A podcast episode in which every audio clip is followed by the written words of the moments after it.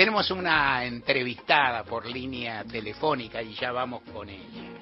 Es Gabriela Rivadeneira. Gabriela es directora ejecutiva del Instituto para Democracia Eloy Alfaro, Ideal.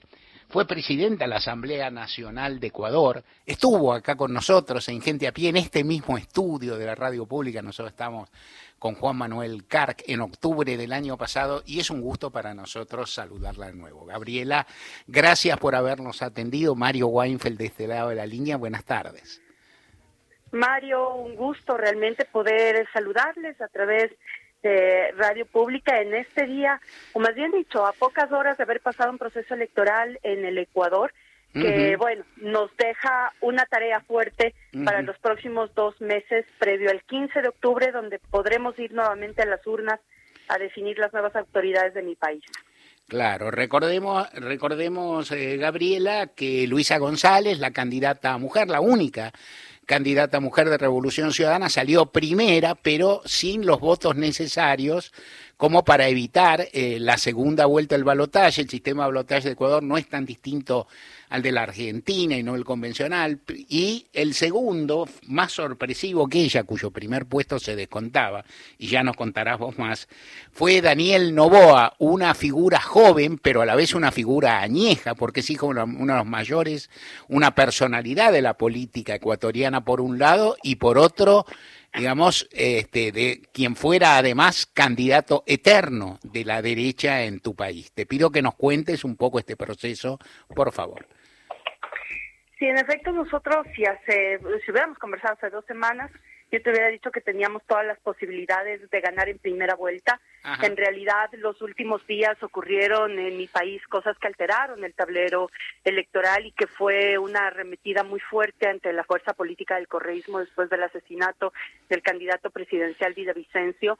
Y eh, los últimos días ver toda una movida de quien estaba quinto en la papeleta, en el quinto en las encuestas, en la preferencia electoral y llega segundo en este balotaje. Y mm, bueno, son ocho binomios presidenciales que se presentaron, el único de izquierda, el de la Revolución Ciudadana, liderado por la única mujer candidata, Luisa González, y los otros ocho, pues representantes del sector conservador. Quien asume ahora la segunda vuelta, en efecto, es hijo del hombre más rico del país, del hombre más rico del Ecuador, Álvaro Novoa, con el que Rafael Correa disputó las elecciones en el 2006,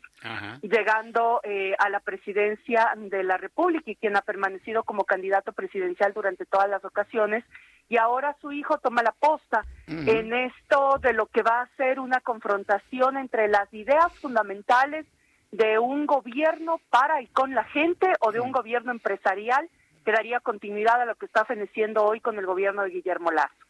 Estamos hablando con Gabriela Rivadeneira. De, me viene a la memoria una vez que estuve en un, en un encuentro, en un encuentro, con, con, distintas personalidades de la política y algunos, algunos periodistas, alguna cosa así, en el momento que se venía la contraola, por decir así, la contraola neoconservadora en nuestra región, en distintos países, y a veces uno, y alguien recordaba, me parece que era el, el gran Marco Aurelio García o Celso Amorín,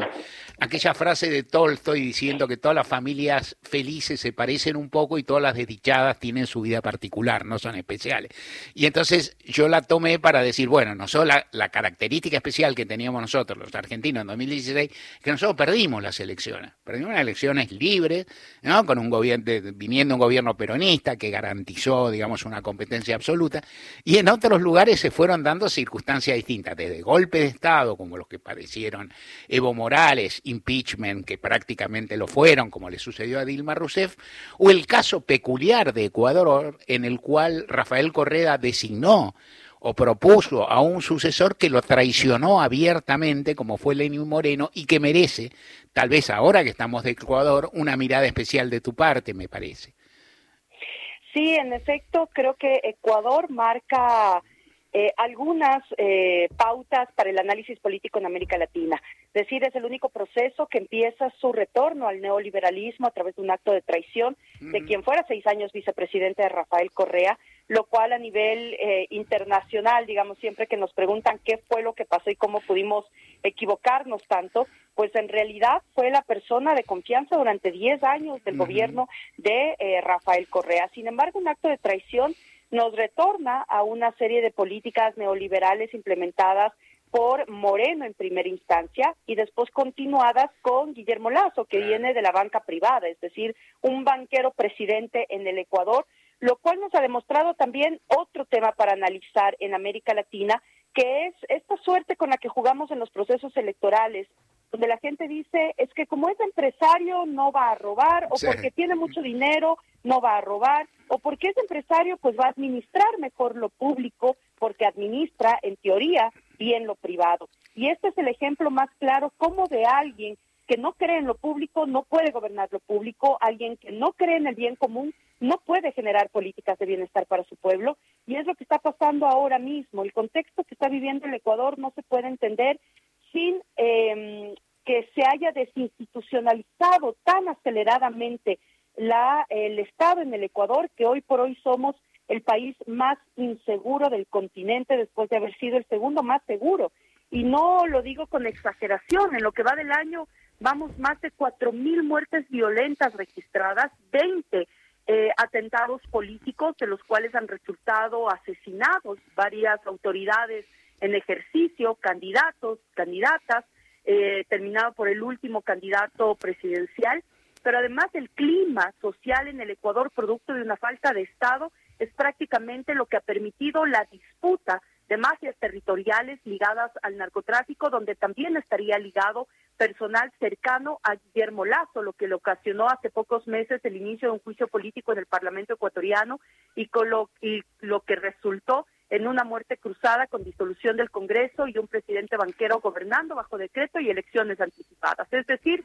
un ambiente bastante caótico en el que en este mismo momento se está eh, llevando el proceso electoral. Entonces, llegar a pesar de todo esto, de toda la arremetida que hemos tenido durante seis años, de toda la profundización del neoliberalismo, también con esta reconstrucción regional del fascismo, del que el Ecuador no escapa, como Argentina, que vemos el, aparecimiento de un personaje como Milei, pues la política se ve alterada también por estos discursos de odio, por estos discursos antiestado, antipúblico, antigobierno, y en ese sentido, ahora vamos prácticamente en una segunda vuelta en esas condiciones y en ese marco. Por eso yo decía, es importante recabar nuevamente en el pueblo ecuatoriano, pues esa sensación de debate, esa necesidad del debate sobre qué estados queremos tener, o continuar con un estado empresarial, o realmente retornar a políticas medianamente estables para recuperar una mejoría de la calidad de vida de la gente, pero realmente es complejo, el escenario no es fácil, no es sencillo, es un escenario bastante complejo, pero aún así nos ratificamos como primera fuerza nacional, también se eligió parlamento, hoy tenemos la primera minoría del parlamento, hemos sacado 137 asambleístas, 54 asambleístas, todavía está un poco en juego ese número porque estamos justamente eh, finalizando conteo de votos, pero eh, sin duda alguna se ratifica una musculatura eh, política de la izquierda y de la revolución ciudadana en el Ecuador. Te pido, te hago una pregunta que es sencilla, que uno conoce, pero también que lo subrayes vos para para nuestro público que es politizado y conoce bien la figura del presidente Correa, pero bueno, ratificar cuántos años, cuántos años fue presidente Rafael Correa y otra vinculada a, a una cuestión que acá en la Argentina también de pronto ha adquirido vigencia y, y, está en agenda porque el candidato Milei la viene planteando, que es la dolarización, que en Ecuador existe como una traba grande a la política económica y me gustaría tu reflexión acerca algo de lo que significó la dolarización y lo que significa la dolarización en Ecuador, que rige hace muchos años, y si vos le ves, como le ven tantas personas, una vinculación a la existencia de la dolarización y al crecimiento del poder narco en Ecuador, o te parece que esa asociación es un poco traída o forzada por ahora. Una es sencilla, la otra no tanto. Correcto. Sí, bueno, Rafael Correa fue 10 años presidente del Ecuador, del 2007 al 2017, em, en el que empezó ya el retorno neoliberal. En el año 99 nosotros tuvimos un feriado bancario, es decir, una crisis bancaria que fue pagada por fondos públicos y esto causó no solamente una crisis económica brutal, sino la pérdida de muchísimos de los ahorros de mucha de la gente. Eso es una primera alerta en un proceso de dolarización, es decir, muchos creemos, y yo el fin de semana anterior pude estar en Argentina eh, a propósito de las pasos y conversaba con un taxista y a veces se cree que eh, como tengo 500 pesos voy a pasar a tener 500 dólares. Y pues es la idea más, más equivocada, tal vez la más infantil del proceso eh, del proceso de, la retórica comunicativa, pero es lo más equivocado, es decir, cuando tú asumes una moneda que no es tuya, primero fluctúa ante la inflación y ante el mismo juego de la devaluación eh, monetaria mundial. Hoy por hoy, la geoeconomía nos muestra que el dólar está en competitividad frente al yuan y frente a monedas de, países con economías emergentes. Es decir, justamente en este momento, hablar de azuquera o la dolarización cuando el dólar está siendo devaluado y bastante, em, eh, digamos, quitado de la palestra mundial es un tema a, a evaluar y analizar. Entonces, en este preciso momento, la geoeconomía juega no muy a favor del dólar y esa es una primera alerta. Segundo, cuando tú pasas a eh, tener el dólar como moneda, pierdes competitividad con los países vecinos. Lo que pasa en el Ecuador es que somos un sándwich entre Colombia y Perú que pueden manejar su moneda, que pueden fluctuar con su moneda. Nosotros no, por lo tanto, muchas veces perdemos en temas de competitividad comercial frente a los países de la región. Hay muchas ocasiones en las que se ha visto a los ecuatorianos salir por la frontera norte o por la frontera sur a eh, comprar alimentos, a comprar despensas, es decir, no podemos competir cuando no podemos jugar con moneda propia. Tercero y un factor fundamental, Argentina no, no va a imprimir dólares. Si tú te dolarizas, no imprimes dólares, compras dólares a, los Estados Unidos, lo cual representa también un gasto para el Estado. Entonces, bueno, cuando en un país dolarizado como el nuestro, que desde el 99 tiene el dólar, hoy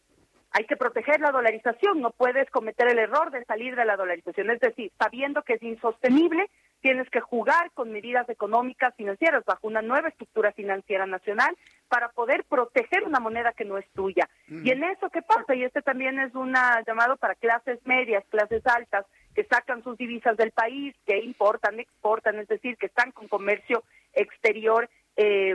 de manera permanente, pues la dolarización le significa que el país tenga que emitir políticas como la prohibición de salida de divisas o el control de salida de divisas, porque en un país dolarizado, si salen los dólares, se desdolariza. Así que hay muchas medidas, hay muchas claves, digamos, para comprender lo que significa un proceso de dolarización, pero sin duda alguna, hablar hoy por hoy de pasar a ser un país dolarizado no resulta un buen negocio para nadie. Para países como el nuestro resulta muy complejo mantener la dolarización y aún así tenemos que hacer los esfuerzos para sostenerla, para no provocar una profundización de la crisis económica. Gabriela Rivadaneira, ex, ex eh, presidente de Asamblea Nacional Ecuatoriana, nos dijiste, sabemos, una victoria relativamente amplia de, de la candidata de Revolución Ciudadana, pero de todas maneras no alcanzó, ¿no? De, de, Luisa González, de todos modos no alcanzó, y las, las, otras fuerzas que se presentaron, unos las ubica, vos las has ubicado y sabes mucho más que nosotros, dentro de un espectro de derecha. ¿Cuál sería entonces, no te pido que me digas un, un, un punteo de campaña que, que, que ni seguramente ni, ni, tú lo tienes, ni tampoco los argentinos, sino cuáles serían la, las líneas políticas a las que podría apelar el, el la, la fuerza popular que salió primera de todas formas para aspirar a una disputa, digamos, pareja en la segunda vuelta de octubre de este año? Primero, la memoria. La memoria, la memoria es fundamental para nuestros pueblos y yo creo que desde los actores políticos y las organizaciones políticas y sociales debemos trabajar mucho la memoria para poder hacer propuestas de ampliación y que nos pongan a la vanguardia en los procesos políticos. En esta campaña en particular, yo creo que nos une algo muy común en la región, que es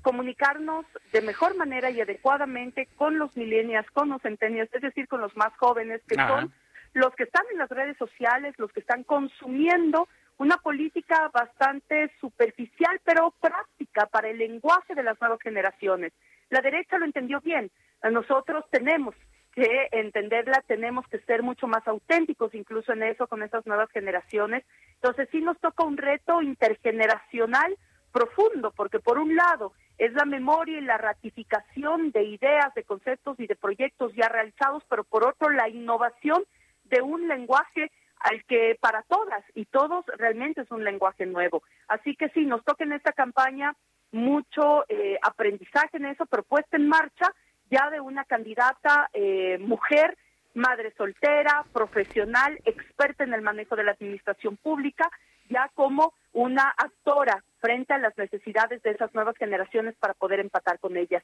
En lenguaje mucho más eh, digerible, eh, las redes sociales, el TikTok especialmente, ha hecho que todo en política se realice en pocos segundos, de tal manera que debemos ser capaces de adecuarnos a esas retóricas. Es un reto para toda la región. El Ecuador nos escapa, Argentina nos escapa. Yo creo que es un reto que nos ponen a la izquierda y a los actores políticos a volver a ver qué es lo que está pasando realmente en la base y en el movimiento mismo de nuestros pueblos. Gabriela Rivadeneira, estuviste acá con nosotros, Juan Manuel Carr te conocía, yo menos, y me interesa que nos cuentes por qué estás en México, que sos una perseguida política, cómo es tu vida, nos importa mucho por, por lo que son, por lo que viven y atraviesan los cuadros de una fuerza política que cambió la historia de Ecuador y de una figura, en particular una figura entre, de, como la del presidente Rafael Correa, pero también la de personalidades como vos que arriesgaron mucho, que participaron mucho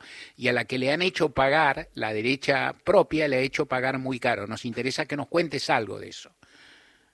Bueno, en el Ecuador, el, eh, la guerra judicial, el lawfare que se implementó en la región como estrategia regional para detener el avance de los gobiernos progresistas, pues en Ecuador también, así como en el caso de Lula, de Cristina, contra Rafael y contra la primera línea de la dirección de la Revolución Ciudadana. Nosotros lo hemos dicho, Rafael Correa tiene una sentencia por influjo psíquico que parece bastante cómico cuando le decimos a nivel internacional, porque nadie logra comprender cómo un expresidente puede ser sentenciado a ocho años de prisión, eh, de prisión por influjo psíquico. Mm. Bueno, esos son los delitos, los supuestos delitos políticos que se nos eh, ponen encima, en mi caso, un proceso por instigación producto de la revuelta popular de octubre del 19 en contra del gobierno de Lenín Moreno, el que ocasionó pues mi exilio y el exilio de muchos compañeros y compañeras de la Revolución Ciudadana que nos encontramos en México y en otros países del mundo también como asilados, refugiados o como protegidos de los gobiernos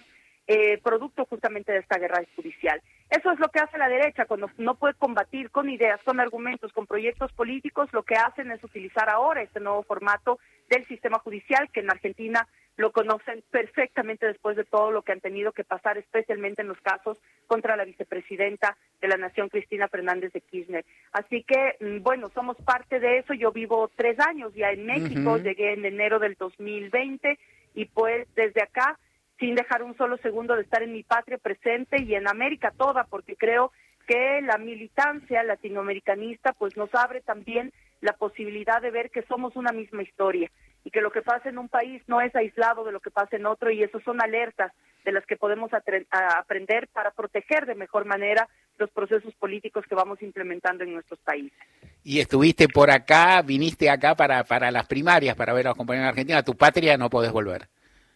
No, te puedo volver. a mi país. Eh, no puedo volver a mi país. Muchos de los que estamos fuera no tenemos condiciones ni garantías para poder volver a nuestra patria, lo cual es absolutamente doloroso. Siempre se dice que, que bueno, el, el exilio es tener el amor en otro lado y realmente eso es lo que nos pasa. Pero Aún así, pues podemos compartir. Estuve en Argentina en Las Paso, ahora retornaré para las elecciones primarias, entre otras, pero siempre la conexión que tenemos es la que nos sigue fortaleciendo y la que nos mantiene en pie. Gabriela Rivadeneira, directora ejecutiva del Instituto para la Democracia Eloy Alfaro, ideal expresidente de la Academia Nacional, eh, la, perdón, la Asamblea Nacional de Ecuador. Te agradecemos muchísimo tu presencia acá en la Radio Pública de Argentina. Muchísimas gracias, Mario. Un gran abrazo. Fuerza Argentina, aguante Argentina y que aguante toda la América. Un gran abrazo para todas y todos. Abrazo.